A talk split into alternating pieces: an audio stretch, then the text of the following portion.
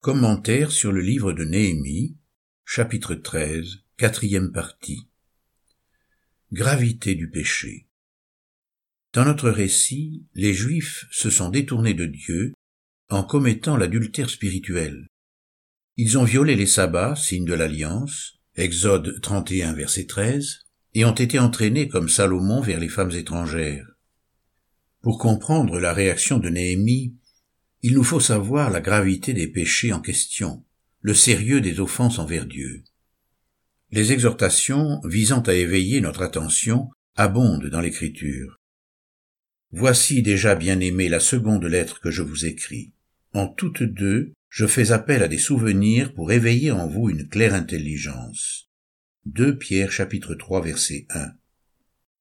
Israël s'est tourné vers le monde et ce compromis l'a rendu infidèle au culte. Il a péché contre l'alliance.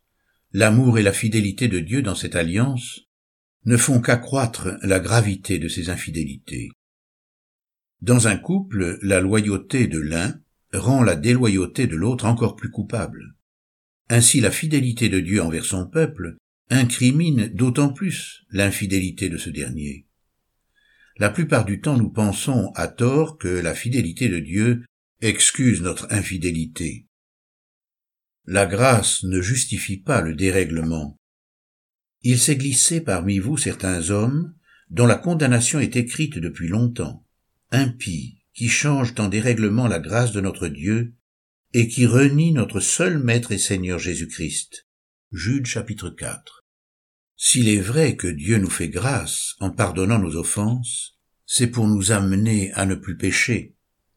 Mes petits enfants, je vous écris ceci afin que vous ne péchiez pas. Et si quelqu'un a péché, nous avons un avocat auprès du Père, Jésus-Christ le juste. 1 Jean chapitre 2 verset 1. L'offense demeure toujours une offense. Le péché n'est jamais toléré ni excusé. La question de la transgression n'a pu être réglée qu'au prix du sacrifice de Jésus-Christ sur la croix. Aussi Pierre nous exhorte à nous conduire avec crainte pendant le temps de notre séjour sur terre, sachant en effet que ce n'est point par des choses périssables, argent ou or, que nous avons été rachetés, mais par le sang précieux de Christ. 1 Pierre chapitre 1 versets 17 à 19. Par manque de crainte de Dieu, nous oublions la notion de l'offense et perdons de vue ce que signifie l'adultère spirituel. Adultère. Ne savez-vous pas que l'amour du monde est inimitié contre Dieu? Celui donc qui veut être ami du monde se rend ennemi de Dieu. Jacques chapitre 4 verset 4. L'adultère détruit l'harmonie existant dans un couple et provoque la désunion. L'Éternel a été témoin entre toi et la femme de ta jeunesse que tu as trahie, bien qu'elle soit ta compagne et la femme de ton alliance. Nul n'a fait cela avec un reste de bon sens en lui. Prenez donc garde en votre esprit, que personne ne trahisse la femme de sa jeunesse. Car haïssable est la répudiation, dit l'Éternel, le Dieu d'Israël. Vous prendrez donc garde en votre esprit, vous ne serez pas des traîtres. Malachie chapitre 2 versets 14 à 16. De même, notre adultère spirituel fait de nous des traîtres de l'alliance conclue avec Dieu et provoque une rupture. Oui, comme une femme trahit son amant, vous m'avez trahi, maison d'Israël, oracle de l'Éternel. Jérémie chapitre 3 verset 20. Néhémie a conscience du poids des péchés commis. Il connaît les conséquences qu'engendrent de telles fautes. Au temps d'Ézéchiel, la fureur de la jalousie de Dieu avait frappé le peuple. Je te jugerai comme on juge les femmes adultères et celles qui répandent le sang, et je ferai de toi une victime sanglante de la fureur et de la jalousie. Ézéchiel chapitre 16, verset 38. Il est consterné par le camouflet infligé à la gloire de Dieu, atterré par le scandale. Toutes ses pensées ravivent son zèle et le poussent à réagir face au désordre. Ce danger existe pour l'Église. La gloire de Dieu disparaît peu à peu des assemblées parce qu'on y tolère des idoles qui provoquent sa jalousie. Voulons-nous provoquer la jalousie du Seigneur? Sommes-nous plus forts que lui? 1 Corinthiens chapitre 10 verset 22. Au lieu d'y honorer la gloire de Christ, on y célèbre la gloire des hommes. À lui la gloire dans l'Église et en Christ Jésus, dans toutes les générations, au siècle des siècles. Amen. Éphésiens chapitre 3 verset 21. Les croyants n'y vivent-ils pas la plupart du temps selon les principes mondains, en se livrant sans cesse à l'orgueil et aux convoitises? Le péché nous enveloppe si facilement, dit l'Écriture. Hébreux chapitre 12 verset 1. Aussi sommes-nous prompts à nous égarer et à désobéir. Tel est le constat frappant de l'expérience ecclésiale. Promesse de restauration. La situation n'est cependant pas irréparable. Nous sommes consolés en songeant que le Seigneur nous connaissait ainsi avant notre appel. Il sait que nous sommes infidèles par nature, mais heureusement, les dons gratuits, ainsi que l'appel de Dieu, sont irrévocables. Romains chapitre 11 verset 29. Il y a une similitude entre l'histoire d'Israël et celle de l'Église. En Israël, le Seigneur a toujours laissé subsister un faible reste. Sans l'Éternel des armées qui nous a conservé un faible reste, nous serions comme Sodome. Nous ressemblerions à Gomorre. Ésaïe chapitre 1 verset 9. Le témoignage des prophètes est unanime à ce sujet. Un reste reviendra, le reste de Jacob, au Dieu puissant. Ésaïe chapitre 10 verset 21. Mais je vous maintiendrai un reste. Ézéchiel chapitre 6 verset 8. Si nous sommes affligés par notre infidélité congénitale, la promesse d'une intervention particulière du Seigneur en faveur de ce reste nous rassure et nous réconforte. Alors, en ce jour, le Seigneur étendra une seconde fois sa main pour racheter le reste de son peuple. Ésaïe chapitre 11 verset 11. Et il y aura une route pour le reste. Chapitre 11 verset 16. Car de Jérusalem, il sortira un reste, et de la montagne de Sion des rescapés.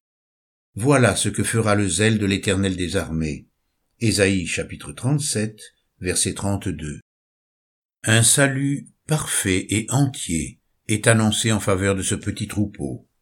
Sois sans crainte, petit troupeau, car votre Père a trouvé bon de vous donner le royaume. Luc chapitre 12 verset 32. Je laisserai au milieu de toi un peuple humble et faible, qui se réfugiera dans le nom de l'Éternel. Le reste d'Israël ne commettra pas de fraude. Ils ne diront pas de mensonge. Et il ne se trouvera pas dans leur bouche une langue rusée. Sophonie chapitre 3 verset 12 à 13. De celles qui boitent, je ferai un reste. De celles qui étaient mises à l'écart, une nation puissante. Et l'Éternel régnera sur eux, à la montagne de Sion, dès lors et pour toujours. Michée chapitre 4 verset 7. Ce reste est constitué d'hommes et de femmes qui acceptent de suivre le chemin de la fidélité, le sentier resserré de la souffrance et du dépouillement. Matthieu chapitre 7 verset 14. La gloire de Dieu se manifeste et se répand au travers de ce faible reste. Il est donc essentiel que les croyants s'arment de persévérance, qu'ils ne soient pas entraînés par toutes sortes de doctrines diverses et étrangères, par la folie du monde, par ses convoitises et ses séductions. Nous sommes appelés à être des hommes faits, dont la caractéristique principale est de vivre de la connaissance du Seigneur. Frères, ne soyez pas des enfants, au point de vue du jugement, mais pour le mal, soyez de petits enfants, et pour le jugement, soyez des hommes faits. 1 Corinthiens chapitre 14 verset 20. Cette connaissance de Christ, répandue dans le cœur par l'Esprit Saint, éclaire sans cesse notre intelligence spirituelle et nous ramène constamment sur le véritable chemin. Ainsi parle l'Éternel. Placez-vous sur les chemins, regardez, Informez-vous des antiques sentiers. Où donc est le bon chemin? Marchez-y, et trouvez le repos de vos âmes. Mais ils répondent, nous n'y marcherons pas. Jérémie, chapitre 6, verset 16. Cependant mon peuple m'a oublié. Il offre de l'encens à des idoles. Il a été conduit à trébucher dans ses voies, dans ses routes d'autrefois, pour suivre des sentiers, des voies non frayées. Jérémie, chapitre 18, verset 15. Elle nous permet, cette connaissance de Christ, de discerner les faux prophètes et nous préserve des fausses orientations. C'est dans ce but que Dieu donne à l'Église des ministères, afin qu'elle soit édifiée dans l'amour et fortifiée pour former un édifice solide au sein duquel Dieu se glorifie. C'est lui qui a donné les uns comme apôtres, les autres comme prophètes, les autres comme évangélistes, les autres comme pasteurs et docteurs, pour le perfectionnement des saints. Cela en vue de l'œuvre du service et de l'édification du corps du Christ, jusqu'à ce que nous soyons tous parvenus à l'unité de la foi et de la connaissance du Fils de Dieu, à l'état d'homme fait, à la mesure de la stature parfaite du Christ. Ainsi, nous ne serons plus des enfants, flottants et entraînés à tout vent de doctrine, joués par les hommes, avec leurs fourberies et leurs manœuvres séductrices, mais en disant la vérité avec amour, nous croîtrons à tous égards en celui qui est le chef, Christ. De lui, le corps tout entier bien ordonné et cohérent, grâce à toutes les jointures qui le soutiennent fortement, tire son accroissement dans la mesure qui convient à chaque partie, et s'édifie lui-même dans l'amour. Éphésiens chapitre 4 versets 11 à 16. Les pasteurs et anciens de l'Église ont la charge de veiller sur chaque membre du corps de Christ, afin de maintenir les consciences dans une parfaite obéissance à la parole du Seigneur. L'exemple de Néhémie est fortifiant. Un personnage bien seul, mais qui rassemble les plus fidèles du peuple et les exhorte à se détourner de toute mauvaise voie.